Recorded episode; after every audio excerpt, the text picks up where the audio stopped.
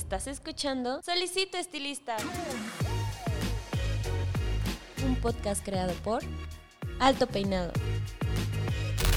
Un espacio donde se cortarán y peinarán ideas de belleza.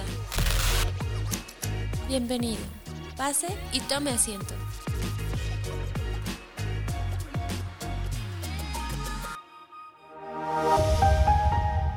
Este episodio es patrocinado por Grafito Titanio, una línea de Babyliss Pro. Calor excepcional, brillo, suavidad y durabilidad en todos tus peinados. Hola, ¿qué tal? ¿Cómo están? Les habla su host, Paco Martínez, y bienvenidos a una semana más, un episodio más de su podcast Solicito Estilista.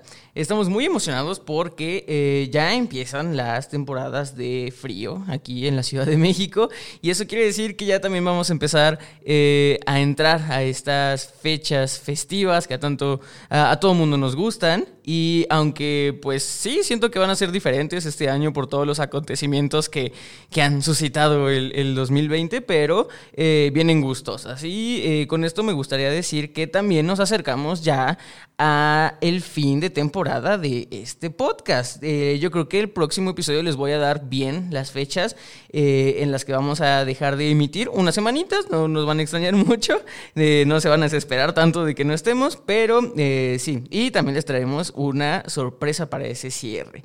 Pero también les traemos una sorpresa para este episodio, ya que vamos a tratar un tema que si bien hemos tocado en algunos otros episodios, pero siento que justamente por eh, el sistema actual al que tenemos que estar eh, desarrollándonos como profesionales eh, debido a este 2020, pues ha ido mutando. Entonces eh, se tiene que estar actualizando nuevamente y pues estamos aquí con mi invitada, ya la están viendo en YouTube, que nos viene a comentar sobre eh, la educación nuevamente y sobre todo eh, la responsabilidad que se tiene actualmente y cómo se están dando las cosas en la educación. Ya la están viendo, está conmigo Adriana Aceves. ¿Cómo estás, Adriana? Muy bien, muy bien. Aquí muy, muy contenta por la invitación a este espacio tan, No. tan maravilloso. Y nosotros este, estamos gustosos de que hayas podido venir, estamos gustosos de que también eh, tú hayas sido eh, la que haya sugerido el tema y que te haya salido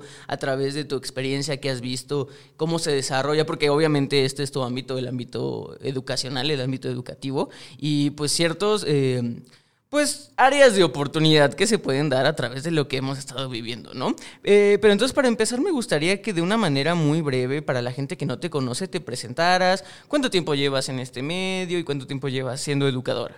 Pues eh, es una historia ya de 28 años, pero quiero comentarte algo así como que para aquellas personas que a lo mejor todavía no encuentran eh, su, su pasión, porque fue lo que a mí me sucedió. Yo no estaba en el medio, de hecho ni siquiera me imaginaba como estilista, de- ni me gustaba, te lo voy a confesar. ¿no? Decía, ay no, tomar cabello de alguien. no".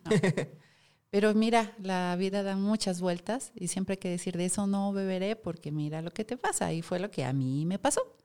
Yo eh, estaba estudiando la carrera de Derecho, pero la verdad por falta de dinero, porque pues yo este, esa vez me quedé sin empleo y el poco ahorro que tenía, yo dije, ¿en qué lo invierto? En una escuela de idiomas. en- Y una amiga me dijo, ¿por, por qué no estudias belleza? Le digo, no, eso a mí no me gusta. Dice, ve una escuela que está aquí en Lindavista. Y la veo y me encantó la escuela, pero me encantó lo- el mobiliario, ¿sabes? Yo jamás pensé en... o sea, que ese fue el primer impacto. Y pues ahí empecé, ahí empecé. Vi que era muy fácil y me impactó y me gustó mucho el color, que fue mi primer clase. Y dije, de aquí soy, me gusta el color, ve cómo se transforma el cabello. Y esa fue la primera experiencia que tuve con el cabello. Eh, después de ahí duré tres, eh, fui, fui ma- digo, fui maestra en esa escuela, pero te voy a decir por qué. Y esto va para todas las personas que a lo mejor en un momento dado creen que por la parte económico-emocional se puede frustrar lo que ellos quieran. A mí me sucede que ya se me estaba acabando el dinero. Yo ten- tenía como seis meses en la escuela y lanzan una convocatoria donde se dice, los alumnos que ya terminaron pueden hacer su, e- su evaluación para quedarse de profesores. Yo voy con la directora y le digo, oiga, este, yo quiero ser profesora. Y dice, no, ¿tú cómo crees? Tú eres un principiante. Y obviamente mis ojos así como con lágrimas. Y por favor, deme la oportunidad. Es que yo ya no tengo dinero. Mm, bueno, yo veo que trabajas bien. Entonces me puse a estudiar y a estudiar y a practicar los carretes. Ya me, adelanté y se lanza el día del examen. Lo presento. Como una formación ya de, digo, ya estando en una carrera, pues tienes esa, esa costumbre de estudiar, de dar más allá. Pero yo ahí ya me enfrentaba no nada más a un examen de 10, sino a que a tener dinero para terminar mi carrera, ¿no? ¿Y qué crees? Que sí lo apruebo. ¿Y qué crees que me dicen? Pues no te puedes quedar porque hay otra chica que también lo aprobó y ella ya terminó. Entonces, por tiempos, pues tú no. Ajá. Hijo, le dije, bueno, pues el intento lo hice, ¿no? Voy a ver qué hago. Y esa semana me habla la, la directora y me dice, ¿te, ¿te interesa todo el trabajo? Le digo, sí, por supuesto. Dice, porque la persona que sí se ganó el lugar, pues no le interesa, a ella le van a poner su salón híjole, no sabes cómo la bendije. Dije, gracias, ¿no? A todo el universo porque este, me voy a quedar. y sí, así empecé a trabajar ahí. Duré tres años como encargada de color. La verdad, la vida me empezó a brillar el color, me empezó a gustar. Y después de ahí ya entró otra empresa, este, tres años también. Trabajé con varios distribuidores porque todos ellos eran socios. El señor Pacini, Sabesa de la Laguna, el mundo de Afrodita, eh, los señores Garza, los señores Olvera, o sea, todos ellos, ¿no? este, y conocí grandes, grandes profesores ahí. Y, y exacto, la, la, verdad es que me encanta siempre eh, preguntar la, la, la, backstory de todos, porque yo creo que todo el mundo llega al mundo de, de la belleza de, de, una u otra manera, y quiero decirles, podcast escucha, que todas son válidas. Y hemos escuchado aquí, hemos tenido invitados que llegan y me pueden decir, eh, así como tú, que tal vez no, no, no pensaban en esto y encontraron como su pasión. También tenemos personas que me dicen, no, yo sí entré porque vi que ahí había lana, y también es válido. Y también hay personas que me dicen, pues es la, era la última opción, o sí me enamoré del arte la verdad es que eh, el giro es tan amplio que, mucha gente puede llegar por cualquier tipo de lado y está, está correcto. O sea, no hay, no hay una manera eh, errónea de entrar o una manera correcta de entrar. O sea, simplemente si te dedicas a esto y te gusta, pues perteneces al giro, no hay de otra, no hay que, no hay que ser elitistas. Eh, me gustaría entonces entrar al tema de la, educación. Entonces me dices que, por ejemplo, no, no pensabas en ello y cuando sí pensaste en, entrar fue por eh, más necesidad que realmente el querer, ¿no? Pero eso me gusta mucho porque vamos a empezar ya en el tema de de la educación responsable o la educación, vamos a llamarla de calidad o que realmente sea eh, pasional. ¿Por qué? Porque me gustaría que me dijeras, cuando empezaste eh, y realmente lo veías como un trabajo y ya, o sea, como algo que, en ese momento necesitabas, eh, ¿hacías las cosas diferente o educabas de cierta manera? ¿Sientes que eras una maestra diferente a cuando realmente hiciste el clic y viste que eso era lo que te gustaba, lo que realmente te apasionaba? Sí, fíjate, por necesidad empecé, ahora sí que, digamos por accidente, ¿no? A ser maestra, porque eh, a mí me ofrecen estudiar en la mañana, ser alumna. Yo me disfrazaba, en la mañana era alumna. Ah. No, no es cierto, en la mañana era maestra en un plantel, el de Linda Vista, y en la tarde era maestra. O sea, fíjate, me portaba diferente. Si tú me veías en la mañana, yo así con mis amigas, ya sabes, no, ah, hola. Y en la tarde ya era yo seria, pero yo estudiaba, esa hora, yo me ponía a estudiar a la hora de la comida.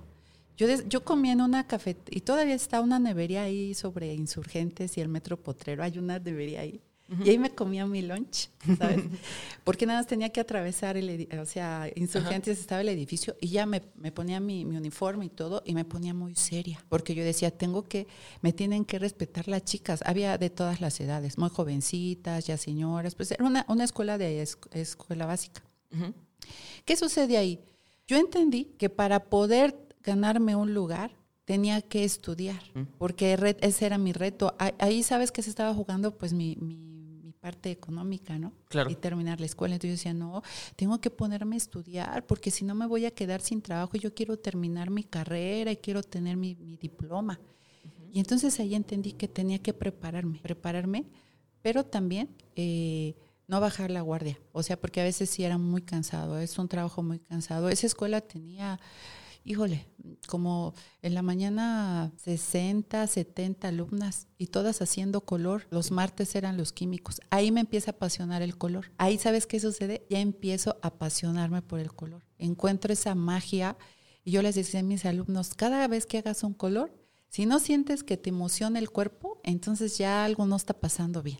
O sea, si era, era una metodología muy de, catarsis. Sí. O sea, muy, eh, no era tan técnica. O sea, realmente era más por el, feeling. Sí. Y eso, está bastante, bastante cool, porque creo que, sí, o sea, ya lo hemos dicho varias veces, hay, hay, diferentes maneras de aprender y no todo el mundo tampoco aprendemos igual. O sea, hay gente que es visual, hay gente que es más analítica y, y también y ninguno está mal. O sea, vuelvo a lo mismo, todo es correcto siempre y cuando se desarrolle de una manera eh, genuina.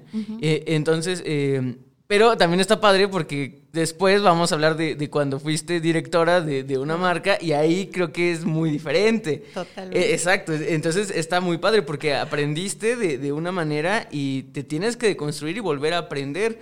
Y esa es parte de, la magia del, educador, o sea que realmente tiene que actualizarse. Eh, día con día para poder ver y administrar a diferentes alumnos, porque no todo el mundo va a aprender igual, ¿no? Esa es, justo esa es la parte interesante. Fíjate que ya después ya de, haber pasado por lo básico, que ya fui, después me topo con la empresa, mi primer impacto, la, la, segunda, mi segundo empleo prácticamente, eh, suelo durar mucho tiempo en las empresas, ¿no?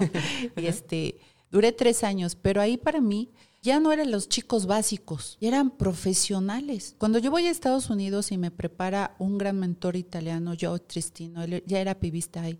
Eh, cuando trabajaba yo en esta línea, es, una línea que se importaba en eh, ¿Sabes qué pasa? Él no nos dejaba salir eh, el de la habitación. O sea, le decía, a las 8 de la noche yo les toco la puerta y ustedes tienen que estar dormidos. Si yo me entero que un educador está afuera, queda despedido. O sea, era un rigor mi primer impacto fue, fue haberme forjado con educadores extranjeros de una gama demasiado estricta. O sea, de verdad, yo, yo, yo me acuerdo que era pequeña y yo decía, ay, y todos ya estaban más grandes que yo. Entonces, esa parte también para mí era un reto, porque con la gente que yo viajaba, eh, con Chuy Valencia, Elvia Noriega, todos ellos eh, eran, fueron unos de mis, de mis mentores, José Luis Rosas, Joan Manuel Yo los veía y yo decía, ay no, es que tengo que ponerme las pilas, tengo que ponerme a estudiar, Y ellos iban como invitados, no iban como parte de la educación, pero pues sí era un reto.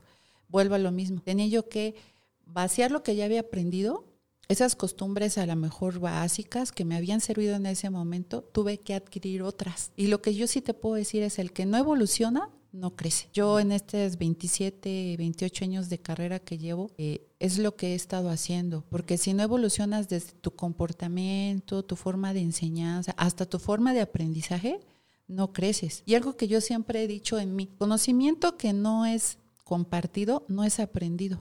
¿Cómo aprendió un educador? Compartiendo. Claro. Porque fíjate, yo te doy un mensaje y la curva del olvido existe. Sí, sí, claro. Digo, eso, es, eso ya no lo puedo evitar. Existe porque existe esa curva del olvido. Pero si yo a otro alumno le vuelvo a repetir lo mismo, ¿qué está pasando con mi cerebro? Lo refuerzo. Lo vuelvo a reforzar.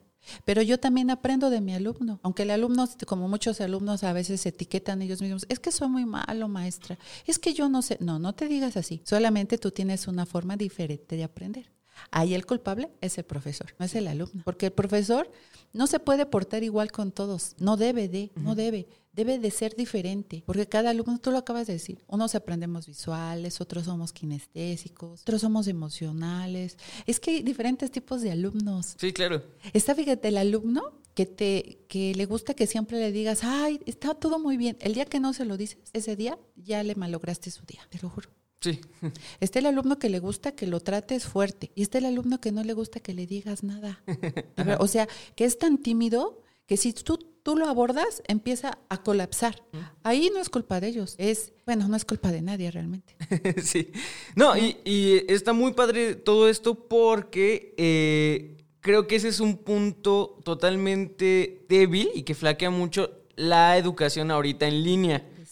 Porque el mensaje, y, y, es justamente del tema que estamos hablando, el mensaje realmente se tiene que, así como lo estamos hablando de que se tiene que construir y de construir el aprendizaje, el mensaje del educador se tiene que construir a partir de entender que va a ir a, a una zona general y en una plataforma donde muchas veces no hay una mm, reciprocidad y eh, esto que tú me decías, que tú también aprendes de los alumnos, o sea, realmente ya se hizo eh, la educación, la educación en línea, como es muy nueva, siento que, que solamente es de una vía es del educador hacia el alumno y, ya. y realmente la gente que intenta eh, hacer que el alumno participe, yo lo veo porque tengo hermanos menores que, están en la escuela, eh, mm, lo único que logras es que por deficiencias técnicas o por cuestiones del internet eh, haya silencios y los silencios no aportan mucho. O sea, o, el alumno estaba distraído o el audio no se escuchaba bien. Entonces, creo que ese es un punto muy importante que, que la gente tiene que entender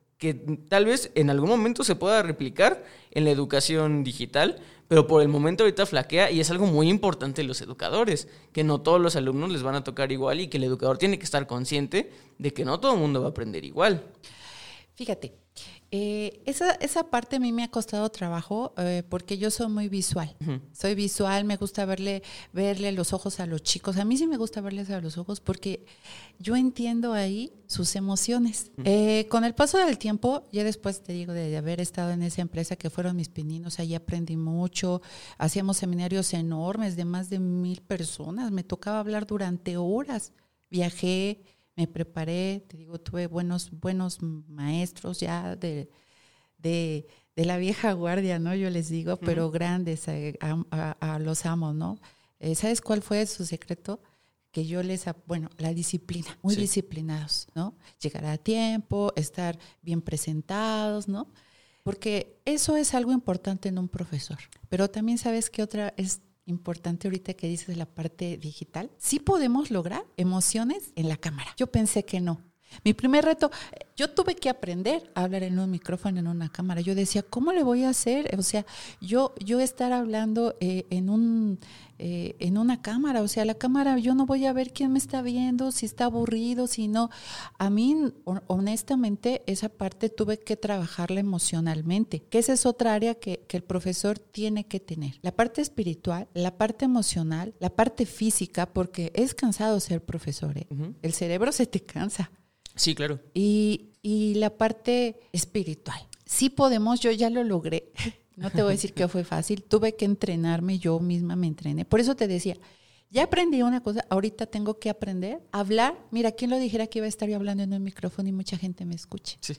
Y no estoy hablando nada más como profesor del medio de belleza, en general, en general.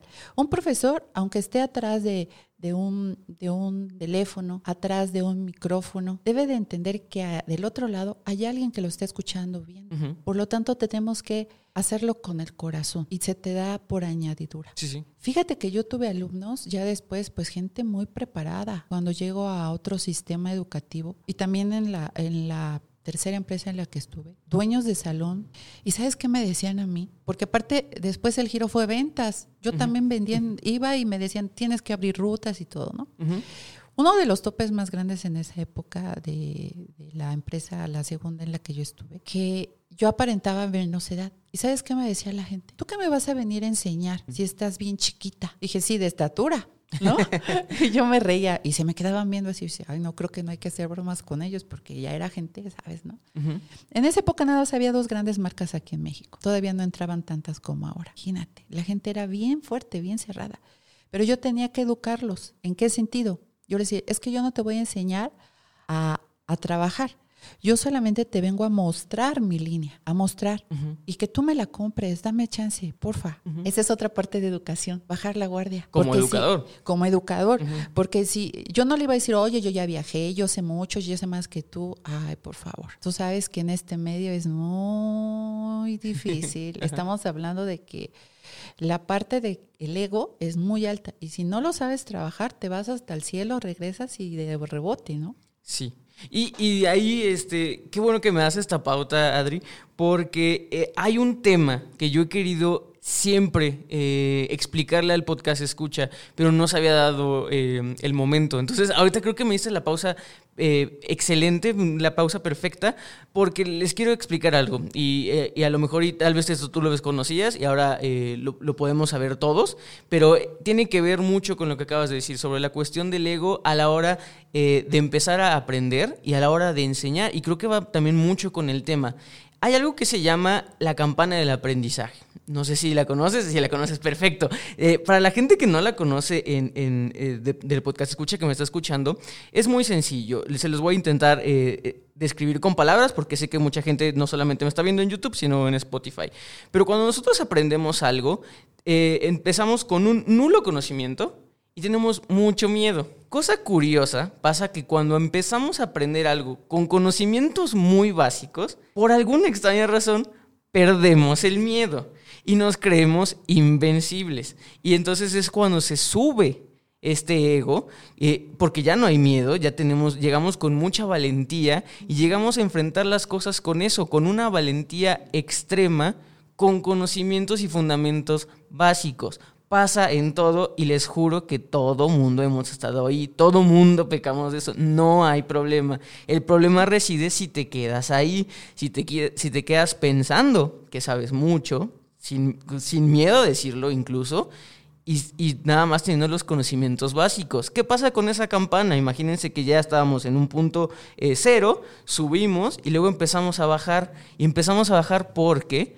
empezamos a conocer más y nos damos cuenta que no conocíamos tanto.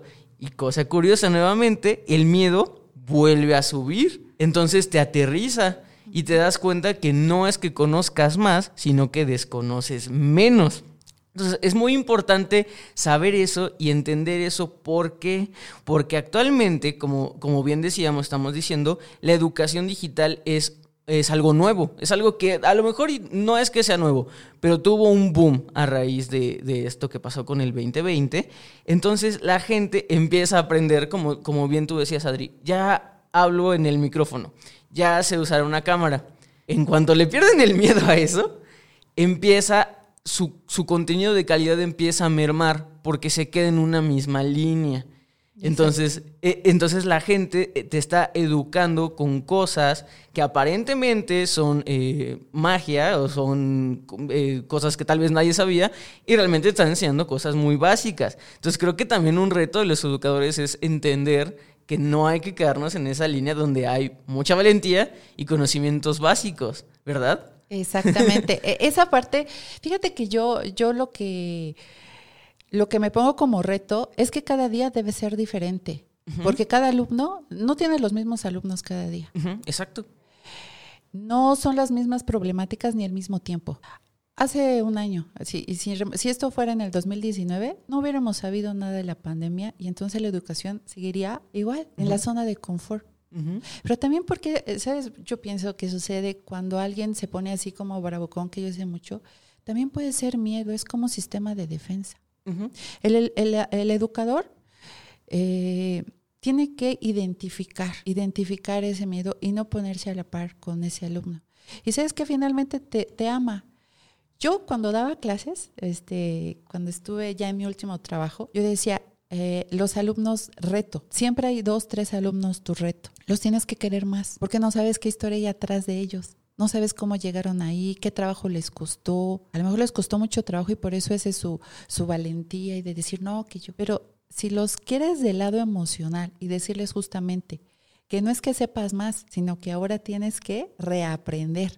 Porque de verdad, o sea, lo que yo aprendí ayer y ahorita es nuevo. O sea, tenemos que aprender cada día algo diferente, porque si no nos quedamos. Y sabes que los alumnos te exigen. No es que te digan, oye, eh, no, no, eh, te exigen silenciosamente. Esa es la parte que también tenemos que identificar. Porque como tú dices, imagínate que llega a mí un alumno así que, que no sabía nada. Le enseñó lo básico. Él empieza a estudiar por fuera más cosas. ¿Y qué crees que después hace? Ahora resulta que quiere saber más que tú, ¿eh? Porque él cree que sabe más que tú. Sí. Precisamente por la campanita. Sí, sí. Así es. Y entonces, como maestro, ¿qué tienes? Tú tienes que, haber en ese lapso, estudiar algo diferente o lo mismo, pero con una técnica de enseñanza diferente, porque ese es otro punto. Lo que yo enseñaba, ejemplo, color, hace 20 años, puede ser la misma información. ¿Qué crees que cambió? La, técnica. Ah, Exactamente. porque ahora ya, ahora nos enfrentamos a algo todavía más poderoso. Hace 20 años mis alumnos se quedaban con lo que yo les decía. No había un internet, no había un, este, un podcast, no había nada. Había libros, había revistas como Alto Peinado que te lanzaban las tendencias. Yo me acuerdo que era la revista que yo seguía hace 20 años, imagínate. No más, hace 27, ¿no? Llevo de carrera 27 años. Y era mi libro. Empecé con libros de papel, las llaves del color, de L'Oreal, ¿no? Mis libros yo los tenía. Ay, mis libros, ¿sabes? tengo mi biblioteca, ¿eh? Y la sigo teniendo y la sigo adquiriendo. Pero ahora, ¿qué crees? Ahora vas a internet, le imprimes y esa es tu biblioteca. ¿Qué diferencia hay? Que ahora un chico de 15, de 19 años te puede decir, no, profesora, eso no es cierto. Ándale, pues. ya te fijaste cómo ha evolucionado la educación. El mensaje para las personas que se van, van a ser educadores, tienen que hacerlo de una manera ay, evolutiva, pero no nada más del conocimiento. O sea, en este caso yo soy profesora de, peluquería, ¿no? Pero tengo que aprender de redes, de cómo se maneja una computadora, cómo se habla, cómo se modula la voz. Eh, tengo que aprender de algo que se llama inteligencia emocional, porque te voy a decir algo como educador. Como tienes alumnos de diferentes caracteres, de diferentes emociones, ¿sabes qué sucede? Tú tienes que jugar, eh, por eso digo que es cansado emocional y físicamente, porque tienes que ser un profesor diferente a la vez. Bueno, a mí me ha resultado así, ¿eh? eh si soy igual, si soy tabla, si soy parejo, posiblemente pierda a uno y gane a otro y no. Mi reto es que todos se queden conmigo. Yo en mi último trabajo, que fue directora de Pivot Point, eh, logré tener hasta cuatro iban casi cinco generaciones con certificaciones y te puedo decir que muchos de mis alumnos lloraron porque se enfrentaron a un sistema exigente, pero el profesor exigente. O sea, a mí me puede decir muchos, no, esa maestra sí era bien ruda, esa directora sí me hacía sufrir. No, no es que te hiciera sufrir, es que tienes que ser disciplinado, tienes que no aprendértelo de memoria, sino entenderlo y tienes que saber el cómo y el por qué lo vas a hacer. Sí. Y entonces, ¿qué sucede? Eso que ya aprendieron ahorita tienen que evolucionar, porque ya te enfrentas a un medio digital, a chicos pequeños, pero no por ser pequeños les vas a decir, no, este no sabe, al contrario. A mí, ¿sabes ahora? A mí me encanta aprender de los jovencitos, así como tú. ¡Wow! ¿Cómo habla? ¿Cómo sabe? Esa parte es fantástica. Yo aprendí cuando era pequeña de la gente pues ya grande. Ahora sabes quién, de quién me gusta aprender? De los pequeños, de mi hija. Son fantásticos.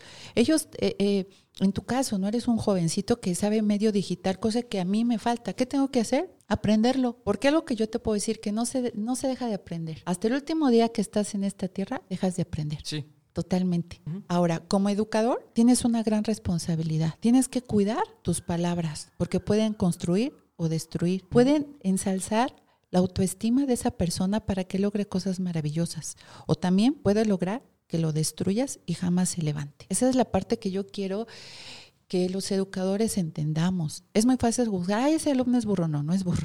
Nadie, o sea, ese estigma, yo digo, pobrecito burrito, sí es súper inteligente. No, no hay que estigmatizar a nadie. Ahora, el educador tiene que ser empático, completamente, humilde, aunque sepa mucho. Y, o sea, mira, cuando alguien sabe mucho, no lo tiene que decir. Simple y sencillamente, el alumno se da cuenta. Ahora, en todo este tiempo que yo he dado clase, mucha gente siente su cariño siente su amor. Y sabes, no es tanto, sí es por la educación, sí, pero ¿sabes qué va de la mano? Esa parte porque tú estás tratando con un humano, no estás tratando con un objeto. Y esa es la parte que muchos ya han descuidado como profesores, enseñar con el corazón. Exacto, que es lo que veníamos, eh, hemos estado como desarrollando un poco este tema de educación emocional que me parece eh, excelente y a la vez complicado, porque no hay nada más variable que yo creo que las emociones humanas. O sea, porque incluso, eh, por ejemplo, tú me mencionabas que hay, ya conoces como todo, toda la semblanza o el mood emocional de tu alumno, pero ¿y qué tal si un día le fue mal?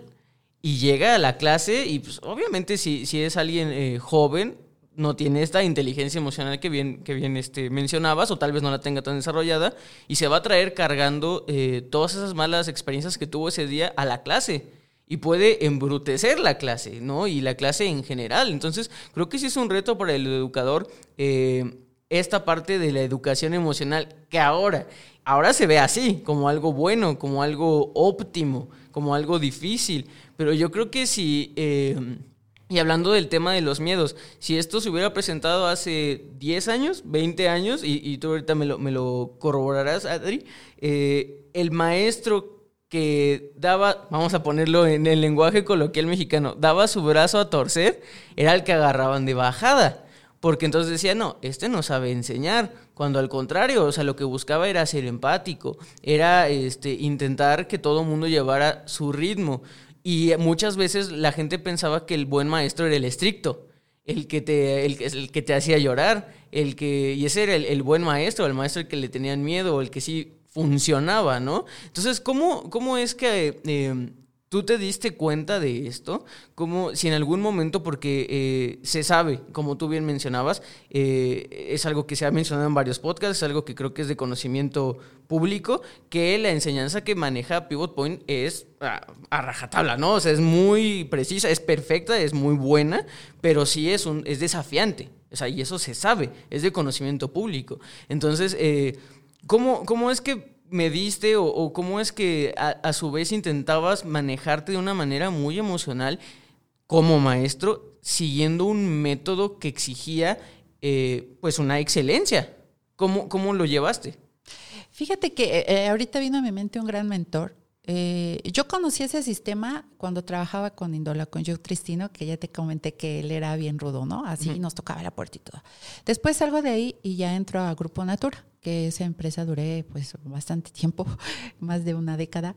Y ahí tuve un entrenador que todo mundo le tenía miedo, un gran colorista que para mí yo le llevo, digo, al contrario de mucha gente, eh, Gianfranco Ergamini. Él era súper estricto, súper duro con todo ese equipo de trabajo, pero ¿qué crees? Que también era bien emocional. ¿En serio? Sí, y nadie a lo mejor, de, yo conmigo sí era un profesor o un, era mi jefe, fue mi jefe, fue director artístico y técnico, desarrolló muchas fórmulas, hizo cosas interesantes, pero él cuando te, veía triste o mal, se acercaba y te decía, este, ¿te encuentras bien? Vete a descansar. Yo un día me puse mal, ah, estábamos viajando y mal, y, yo le decía, Gianfranco, ¿por qué eres tan duro con los demás? Deja que te... Dice, sí, el problema es que no son disciplinados, Adriana. Llegan tarde, no todos, ¿verdad? O sea, aparte del equipo. Este, les gusta el chisme y él que crees que era súper, eh, obviamente italiano, vuelvo a lo mismo, ¿no? Digo, chispas, este, ¿por qué a veces la gente no se deja ver, como tú dices, dejar su brazo a torcer? Porque le gusta guardar esas apariencias para que no se le salgan las ovejas del redil, vamos a llamarle así. Pero yo ahí aprendí de él eso. Yo dije, ah, yo sé que tú eres estricto, pero también eres un humano que siente, ¿no? O sea, no eres así como, porque todos le tenían mucho miedo. También yo, la verdad, un poquito rebelde en ese sentido, porque yo decía, ay, sí, será italiano, pero no me va a venir a humillar, soy mexicano, y yo voy, y otra vez vuelvo a lo mismo, me puse a estudiar, porque con él aprendí a desaprender lo que yo ya había aprendido anteriormente. ¿eh? O sea, ahí el primer reto que yo les digo como instructores, como educadores de cualquier mar, de cualquier gama. Lo que aprendiste hoy, a lo mejor ya no te funciona mañana. O qué tal si lo fusionas y lo haces más grande. Eso también, ¿no? Y fue lo que me pasó con, con Gianfranco. Fusioné lo que yo ya sabía con lo que él me dio. Y entonces ese mentor para mí, wow, la verdad yo aprendí muchísimo de él. Disciplina, este, había cosas de él que sí no, no gustaban porque no era tan respetuoso con los clientes, ¿no? Esa parte nada más, pero de ahí en fuera yo traté de sacar lo bueno que siempre lo hago. Lo bueno, lo bueno, lo malo, mira, ni me acuerdo. Entonces yo con él aprendí mucho esa parte de disciplina, esa parte de decir, ay, este, te sientes mal, ve y descansa. Y entonces esa parte emocional. Ya después, cuando me toca ser profesora y también entrenar a educadores, entrené a educadores de las marcas, ahí vienen los egos. Entonces yo les decía, dije, mire, para tener éxito como educador hay dos papeles. Uno, donde tú eres educador, donde tú vas a mostrar y enseñar. Y el otro, ¿sabes cuál es el éxito? Que te tienes que bajar siete o ocho escalones, no sé hasta dónde estés, y tienes que ahora aprender a ser alumno y respetar a tu profesor. Y yo siempre me he basado, si yo he tenido digo, muchos profesores, y cuando me toca tomar clase, yo soy una alumna como si no supiera nada, ¿eh? Yo me llevo mi cuaderno, me pongo mis tenis, ¿sí? Y les pregunto o anoto todo, observo y los respeto. Porque hay que saber jugar ese juego de que ahora soy educador, no, ahora soy alumno. Sí, no, y aparte esos son grandes tips para, para todos los podcasts escuchas. Como yo te mencionaba un poco, Adri, este podcast realmente eh, pues es tan amplio y eh, la base de, suscriptores de Alto Peinado es tan, tan amplia que a veces no nos podemos concentrar en un tema que vaya específico a cierto nicho, ¿no? Entonces, eh, es muy importante eso que acabas de decir porque sí, si bien tu, tu, mucha de tu historia viene de ser este, educadora, pero también como alumno hay que aprender que, que exacto, hay que tener disciplina y que no, no siempre eh, todo recae en el profesor, si, como tú bien decías, te tienes que poner en un rol, en un mindset de decir, bueno, me toca aprender y voy a aprender eh, con mentalidad abierta.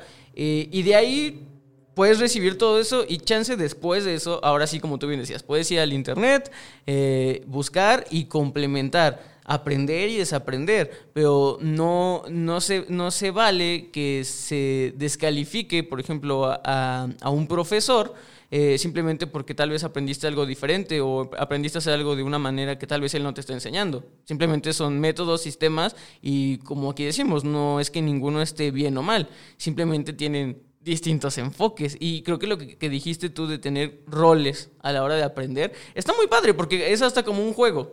Eh, yo lo veo como un juego. es como de si voy a tomar un curso, pues me voy a poner en el papel de estudiante ya tú puedes decir qué estudiante quieres ser. ¿No? O sea, puede ser el estudiante que va a preguntar mucho, puede ser el estudiante que va a aprender mucho, o sea, puede ser realmente quien te proponga ser, ¿no? Y creo que eso es una parte muy, muy importante porque eh, si por ahí algún podcast escucha que también es educador y quiere seguir aprendiendo, pues es creo que esa manera o llevarlo de ese juego, creo que sería un gran tip para que no haya el ego. Porque realmente te bajas, como tú decías, ¿no? Te quitas esa careta de yo sé y ahora te pones la careta de yo no sé y voy a aprender, ¿no? Eh, eh, fíjate que eso que acabas de decir, yo no sé y voy a aprender, yo hasta lo decía. O sea, aún como directora de esa escuela aquí en el plantel de la Ciudad de México, y, algunos alumnos a lo mejor escuchan el podcast, eh, bien recuerdan que yo les decía, a ver, ahora enséñame, ¿cómo lo hiciste? Ah. ¿Cómo? O me, me, miraban así con sus... Enséñame, ¿cómo lo hiciste? Sí, y, y entonces ellos decían, ¿cómo que le enseñé cómo lo hizo? Sí, le digo, quiero aprender cómo lo hiciste en ese momento. Se choqueaban, ¿no? Como decían, pero pues sí, no sabían si lo estaba diciendo porque lo hicieron mal o porque lo hicieron bien. A mí me encantaba y me sigue encantando esa reacción, ese juego de emociones. Decía, ¿qué pasa con Adriana? ¿Por qué me está, maestra, lo hice bien? No, yo no te dije nada. Jamás vas a escuchar que yo te diga que lo hiciste mal. ¿Por qué no cambias? Haces la mano al revés. Eh, eh, tuve un gran amigo que estudió peinado, ¿no? Ay, no. ¿Sabes qué hizo con el muñeco? Lo aventó, lo azotó y dijo, yo no sé peinar. llega un momento en que las personas pueden sufrir ese shock. Otra persona, otra alumna que tuve, se puso a llorar y a patalear como bebé, así, así, pataleando. No, te puedo contar historias, de, verdad, eh, esas historias son como de frustración. Sí. Ajá, entonces como maestro, ¿qué haces? Uno, no lo señalas. Dos, lo tienes que dejar y decirle a ver qué sucede. No pasa nada. ¿Sabes cuál va a ser tu éxito? No, ¿cuál? Practícalo 21, 21 días seguidos. ¿Pero por qué? Porque se va a volver hábito. Si no te sale este rulo, hazlo 21 días, todos los días, a la misma hora. Y me dices. Y entonces lo hizo, ay, ya sé peinar. Y entonces abrazó a su maniquí, se certificó, lloró, un crecimiento fantástico. Sí, y creo que también ese es otro punto donde eh, la educación digital, ahorita, no, no sé si ya hace rato me, hiciste la aclaración que has ido descubriendo eh, pocas cosas, pero creo que ese es un punto que también yo hasta ahorita lo considero eh, pues bastante débil. El tema de llamar la atención, porque vuelvo a lo mismo. Y lo hemos visto en cantidad de memes y noticias de, de maestros que, como, como tú dices, no tienen la inteligencia emocional, pierden la cordura empiezan a regañar de una manera impresionante, fea, son groseros al alumno, pero el regaño no es a él, no, la llamada de atención, eh, si sea el método que sea, sea bien aplicado o no aplicado, no es para él, es a todo el grupo. Entonces, y, los están grabando y eh, ha sido un desastre un poco eso de las llamadas de atención. ¿Ya te ha tocado? ¿Cómo has lidiado con eso en este, em, en este periodo de experimentación con la educación digital. ¿Qué has hecho con eso? Fíjate que eh, yo, repito, sí me, impactó porque yo decía, ¿cómo se hace un Instagram Live? ¿Cómo se hace un Facebook? ya empecé, ya estuve para una marca, Marcel Carré, trabajando en, una intervención, después en una Expo Beauty Line, también por línea. Y aprendí y dije, bueno, la cámara, atrás hay alguien que me está viendo. Entonces, ¿qué hice? Que mi mentalidad empezó a decir, allá atrás de esa cámara hay gente que tiene emociones, lo mismo. ¿Qué cambia que no les vea los ojos? Pero sé que están ahí. ¿Qué tengo que hacer? Ser como siempre he sido. La parte emotiva, la parte emocional, estricta, sí, porque sí soy muy estricta. No regaño, más sin embargo no acepto un no. Si un alumno me dice, es que no puedo, no, sí puedes. Tú ya te estás diciendo solito no puedo. Cuando te quites el no, vas a poder y vas a ver que sí permíteme ayudarte, permíteme dame permiso, ¿me das permiso de ayudarte? ¿Me da chance de transmitir lo que yo sé? Ok. Cuando hay esa apertura, ahora cambia, fíjate. Te estoy diciendo a ti, ¿me permites? Ahora, Adriana, ¿te permites? ¿Te permites saber que atrás de esa cámara hay alguien? Sí, me permito. Ok. Ah, bueno, entonces, como atrás sé que alguien me va a ver, no pasa nada. Ya pasé del otro lado. Yo misma, ahora sí, mi misma, ¿no? Dice, ok, hay alguien allá. Tienes que creértela como profesor. Yo estoy ya dando clases por Zoom. No lo he anunciado a mi página. El grupo son grupos, o sea, una persona, una persona. ¿Por qué? Porque dije, tengo que hacerlo bien. Hace rato acabas de decir algo bien importante. Cuando llegaste aquí, ya sientes que sabes mucho y todo lo haces igual. Ya no hay esa, ese, ¿cómo le llaman? Ay, sí, cuando la emoción. Perdiste la emoción, perdiste ese sabor de sorpresa. Cuando eso suceda, dedícate a otra cosa. Porque como profesor, si tú das la clase siempre igual, hasta tú te aburres. Sí, tienes que contar una historia. Tienes que hacer que ese alumno primero eh, te entienda la parte emotiva. Y yo sabes cómo lo hago. Tú me acabas de preguntar, oye Adriana, ¿cómo lo has hecho? Ah, ok. Empiezo mi clase con una historia. Con la historia la mejor que me pasó ayer, o sea, si mañana tengo, que mañana tengo clase, mañana es miércoles, mañana tengo clase, estoy dando curso de color y curso de corte, diferentes alumnas, ¿no? Ejemplo, ¿no? Entonces mañana me toca y les, les voy a platicar lo de hoy. ¿Qué crees? Tengo una historia. Hice un podcast y ¿sabes cómo me sentí? ¿Y qué crees? Pasó esto y esto y esto. Ah, muy bien. ¿Qué tienes tú de reto para el día de hoy? Ah, bueno, escribe en una, en una libreta, dame tu reto y vamos a empezar con la clase. Ya se rompió esa, eh, eh, esa de que, a ver, vamos con la clase. O sea, ya, ¿qué, qué hiciste? qué feo, qué aburrido. Somos humanos, somos, y más ahora. Mira, con la pandemia tenemos que ser más emocionales porque hemos visto tantas tristezas de, de muerte, de suicidios, de abandonos, de, de, de que no hay dinero, de que todo está en tu mente. Hubo alguien que dijo, mi mente está atrapada, no es cierto, mi cuerpo está atrapado, pero mi mente está libre. Nelson Mandela. Ah, él estuvo encarcelado, sí, sí. pero su mente no. Lo mismo, mucha gente dice, ay, cuarentena no me alcanza el tiempo. Ay, no, me sobra tiempo. Depende de tu perspectiva. Claro. Como maestros es igual. Si yo digo, ay, qué flojera, este curso, no. Ah, pues ya estás dando por hecho que el curso va a estar mal hecho. No, es un, cada curso, cada día es diferente. Cuando entendemos eso como profesores, aunque des ejemplo, maestro de primaria, sumas, restas, ¿no? O sea, o color, o corte, eh, arquitectura, ya te sabes el tema porque eres maestro de veintitantos años. Si perdiste la emoción, redescúbrete. Lee un libro, te falta leer más, técnicas de enseñanza. Cuando eso te suceda, te invito a que pones un freno y leas. O si no, di, ¿realmente todavía quiero ser profesor? Porque mira, un profesor es un líder. Si no lo entendemos así, ya estamos mal. Sí, claro. Y todo esto, o sea, para empezar, dejas entrever, eh, Adriana, que eres realmente una profesora apasionada, hecha y derecha, y todo eso se va a canalizar en esta época a, para empezar, desde eh, lo más básico. Desde el momento en que tú decidiste agarrar un micrófono y una cámara y hacer zoom y aprender todo eso, te conviertes en lo que en Internet se llama un creador de contenidos.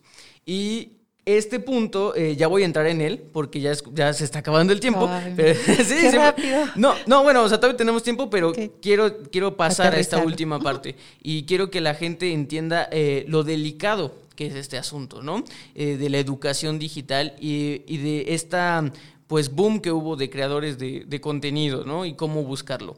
quiero empezar diciendo, podcast escucha, que hace, el, mi especialidad son los medios de comunicación soy administración de la, administrador de la comunicación, eh, trabajo en medios de comunicación, entonces realmente este es mi, mi especialité, ¿no?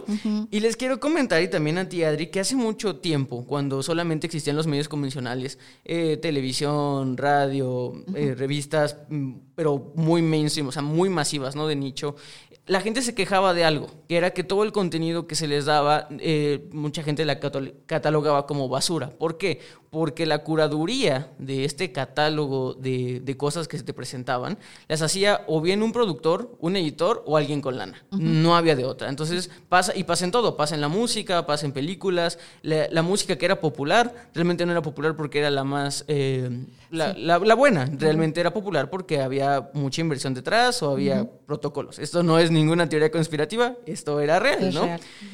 ¿Qué pasa cuando llega el Internet? La gente se da cuenta que ahora la responsabilidad de la curaduría y de escoger el catálogo que va a consumir ya no recae en un editor, en un productor, en una televisora, recae en sí mismo.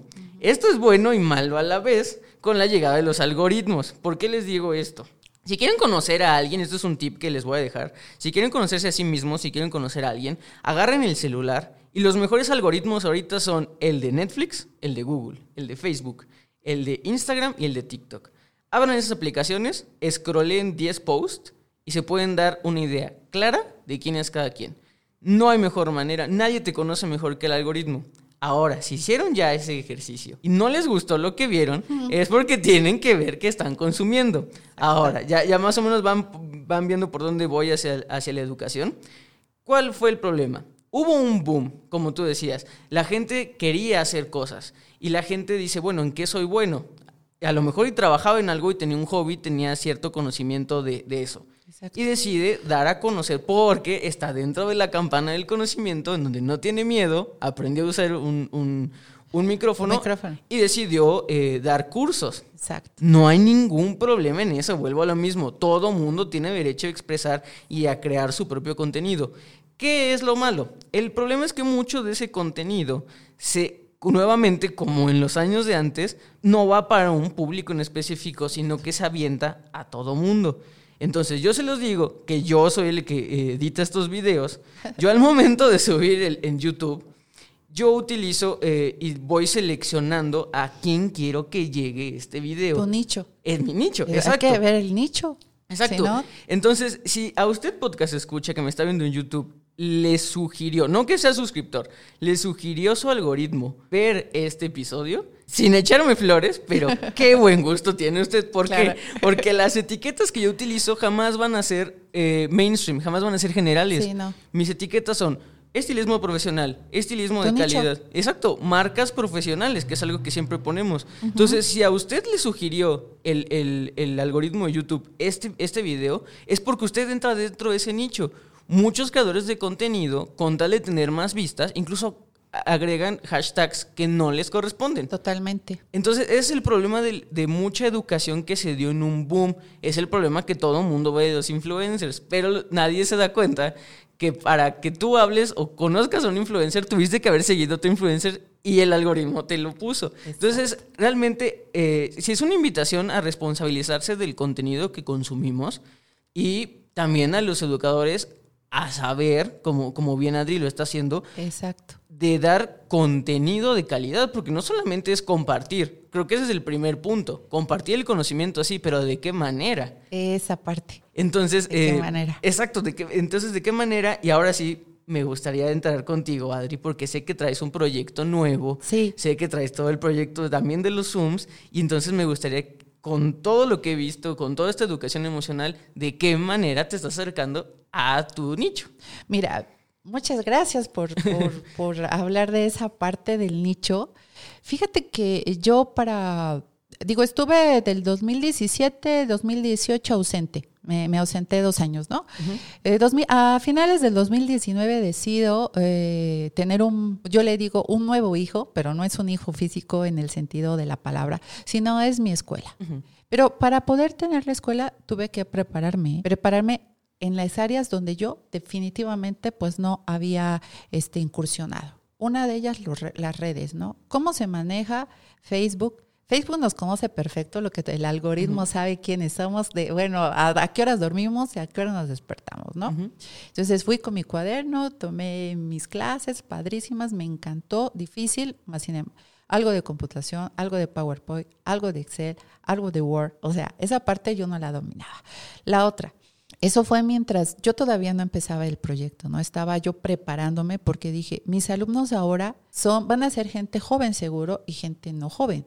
Pero para los jóvenes me van a exigir esa, oiga, y me van a hablar en términos que yo no les voy a decir, híjole, espérame. Es válido como maestro también decir, no lo sé, déjalo, investigo. Eso es algo que yo siempre he dicho. Decir, ah, lo sé y des una, una respuesta errónea. Eso no se debe de hacer porque entonces pierdes credibilidad y confianza. Pero sí, Digo, tampoco vas a ir siempre, no lo sé, no lo sé, no. O sea, ponte a estudiar. Bueno, esa parte ya, palomita, ¿no? Pues ya mis retos, ya, ese curso ya. Ahora, metodología de enseñanza. Yo ya la había hecho, pero ahora necesito, como voy a dar a poner la escuela, necesito una estructura educativa, porque ya basta de que digan, ay, eso, si es un oficio, yo lo sé. Pero mira, yo he trabajado con mucha gente extranjera, donde el mexicano es fantástico en el sentido creativo, pero siempre dice, ay, ¿sabes? ¿Por qué mis jefes tienen que ser este extranjeros, ¿no? O sea, aquí no hay ningún... Esa parte a mí siempre me pegó. Por eso en la empresa donde yo trabajé era orgullosamente mexicana y por eso duré el tiempo que tuve que durar, ¿no? Ahora ya no lo es, ya no es mexicana.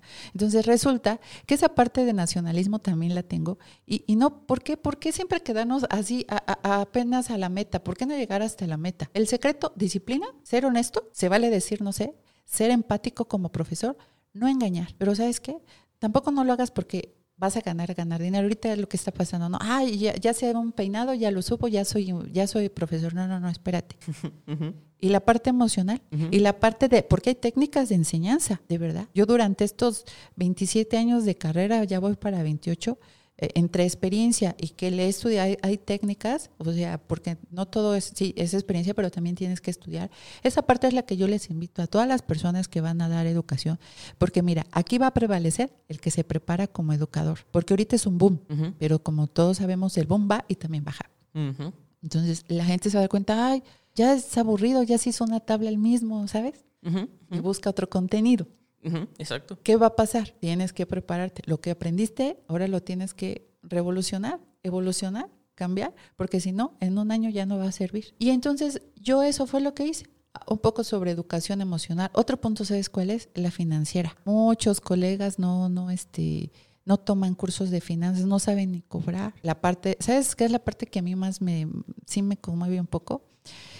Híjole, los cursos tan baratos que están dando, que yo digo, caray, sí, pero no. Sí. No sé si todos, algunos colegas que también son estilistas, estilistas, no educadores, que también dicen, no, sí, pero no cobres tan barato, ¿no? Y los educadores también digo, caray, mira, yo, me, yo estudio a veces horas extra y todo, ¿y cómo? Y la gente todavía te dice, es que está muy caro. La educación nunca es cara, costosa. Sí, no, y aparte ese es un problema que se da, y, también lo hemos hablado en muchos episodios, es un problema que se da también eh, fuera de la educación y como tal en el giro de, del estilismo y la peluquería, el tema de la tabulación de precios, ¿no? O sea, a veces, como tú decías, los creadores de contenido, hay creadores de contenido que son muy, muy buenos y que el contenido es excelente y como ponen los precios muy accesibles es como de, oye, mira, ni te vas a hacer bien a ti, porque podrías cobrar más y tampoco le haces bien al gremio, porque entonces todo el mundo tiene que bajar sus precios. Y pasa el efecto, o sea, es como un efecto dominó. Entonces todo va así y cuál es el punto, la gente va a pensar que la educación es barata. E, es que es lo que está pasando ahorita. Digo, mira, por la pandemia realmente no podemos elevar, o sea, es que hay de todo. Hay de veras precios de que dices, ay, no, no puede ser, está demasiado barato o no sé cómo llamarle. Y precios también exorbitantes. O sea, hay que buscar un punto medio. Pero ese es un tema como para otro podcast, en la parte financiera. es, es complicado, es complicado. Pero digo, bueno, esa es otra historia. Aquí el punto es que si vas a dar eh, muy barato, darlo ya con el corazón también. Y si vas a dar muy caro también. O sea, busca contenido realmente, ah, no engañes a la gente. ¿Sabes también algo que me ha pasado después de que, eh, digo, estuve dos años fuera de, de esto? Eh, mucha gente engaña. ¿Sabes que ofrecen papeles, documentos? Y yo aprendí y mis alumnos, eh, o exalumnos que saben que se tiene que, que, valorar un papel, un documento. Y ahorita ya tres días y ya está certificado ay, canijo, o sea, está certificado y les preguntas si no saben. Esa parte es la que a mí realmente sí me puede poner un poco este, fuera de, foco, porque yo digo, no, no, no, o sea, ya todo el mundo está certificado. Ya ahorita si tú ves, eh, ofrezco certificado en tres días, yo me pregunto, ¿en tres días puedes certificarte? A lo mejor sí, ahí yo tengo que aprender. Sí, sí ves, o sea, porque a lo mejor estoy poniendo en tela de juicio ese tipo de certificaciones. Yo le diría, bueno, un curso con, una, con, un, con un documento curricular ¿Ya te fijaste? Yo, yo, yo cambiaré el término. Sí, de, hecho, es que es lo que te iba a decir. O sea, de hecho, eh, es exacto. O sea, mucha gente se tiene que fijar qué es lo que está pagando. O sea, y el papelito, si hay una jerarquía de papeles, que sería muy bueno que la buscaran, porque yo la desconozco, pero conozco algunas. O sea, por ejemplo, está el, que es el máster, el diploma, el certificado, y hay papeles con valor curricular. Pero realmente, y si toman una clase de cómo estructurar currículums vitae, son los que van hasta abajo y en bullets. O sea, realmente nada más es para complementar, pero no llegan y no deberían de estar como un diplomado o como un certificado, porque sí, como tú dices, si hay palabras y la gente debería de conocerlas para no caer en ciertos, pues no es que sean estafas, a lo mejor y la persona también lo desconoce, no, no se es sabe. que ese es el Ajá. punto. Si tú vas a ofrecer algo, tienes que ser eh, o lo más honesto posible. Porque por eso este medio ha sido tan buleado. Ah, ya se utiliza. Precisamente porque hay mucha mentira. ¿Sí? O sea, te- yo soy un supermáster. Si tú ves mis redes, yo nunca digo que soy máster. Una amiga me, me dijo, ¿no te gusta? No, o sea, este, no, la- las personas que me conocen no es así. O sea, el título te lo pone la misma gente, pero tú no lo hagas porque sí eres más. Ah, es que tu trabajo te ha costado. Sí, yo lo sé. Pero aquí el punto es el contenido que vas a aportar, el valor del contenido. Sí. ¿Y qué te digo? Se, se nos está ya acabando el tiempo, eh, pero es una gran reflexión esa. Me gusta es, eh, cerrar generalmente siempre cuando siento que el invitado llega al, al clímax de, de esto y me gustó esa reflexión sobre buscar el contenido no solamente como, como una persona que va a comprar un curso, que, va a que se va a capacitar, sino como el capacitador. Si vas a ser generador de contenidos, aquí hay mucho espacio, nosotros lo estamos haciendo, puedes también entrar, no, nadie, nadie es elitista aquí, pero pues sí se pide que hay que subir la barra a todos, ¿no? Generar un contenido de calidad, como, como lo estás haciendo tú, Adri. Eh, ahorita me gustaría que te presentaras en tus redes sociales, donde te pueden con- contratar Claro. para las clases de Zoom. Y pues también, si eres una persona que eh, va a contratar un curso, empieza a hacer estos ejercicios de saber qué es lo que estás consumiendo. Eh, todo, eh, ya todo es gratuito. Ya, por ejemplo, tú nos comentabas, Adri, que eh, en un principio eh, la revista Alto Peinado para ti era como un libro, como una manera muy... y apreciabas lo Sí. que era la revista. Ahora, con esto digital, pues tuvimos nosotros que, y la gente lo sabe, ya somos un medio de comunicación digital. La revista la pueden encontrar de manera gratuita. Gratuita. Y, y la gente que también lo valora, es la gente que nos compra suscripciones, también pueden preguntarnos por las suscripciones. Claro, sí, aquí. por supuesto. Eh, eh, pero es eso, entonces la gente valora la calidad y qué bueno que todos los podcasts escuchas eh, están aquí por eso, porque saben que este es un producto de calidad, saben que nuestros invitados son de calidad Gracias. y eh, muy agradecido porque haya estado aquí. Por favor, eh, todas tus redes sociales, todo lo que tengas en mente y el espacio es tuyo. Ay, gracias. Muchas gracias, Paco. Antes que nada, gracias a la revista Alto Peinado por esta gran invitación. Estuve muy, muy a gusto. Y sí, me pueden encontrar en Adriana Cebe Centro Creativo por mi página de fanpage. Me pueden encontrar también en Instagram, igual, Adriana Cebe Centro Creativo. Y bueno, la escuela pues está ahorita en... en en ¿Proceso? En proceso porque me tocó la pandemia, pero sí hay clases por Zoom. Y ahí me pueden, pueden dejar un mensaje y con gusto se los contesto. Y pues ya va a haber clases ya más formales en, en el mes de enero, ¿no? Ya, ya. Sí, Ya, ya me dediqué a estudiar todo este año. Sí, y, y, pues Sí. esperamos que para eh, la segunda temporada que vamos a tener del podcast, pues ya podamos traerte con un tema ya de educación Metodología, física y metodología. Estaría muy padre. Entonces, muchas gracias nuevamente, Adriana, por estar con, con nosotros. Eh, muchas gracias a ustedes, podcast escuchas, por siempre estar eh, al pendiente de nosotros, por todos sus comentarios que nos dejan. Y eh, también muchísimas gracias a nuestro patrocinador Babilis Pro y a su línea Grafito Titanio. Yo fui Paco Martínez. Recuerden que la belleza la hacen ustedes. Nos vemos la siguiente semana. Hasta luego. Esto fue Solicito Estilista, un podcast creado por Alto Peinado.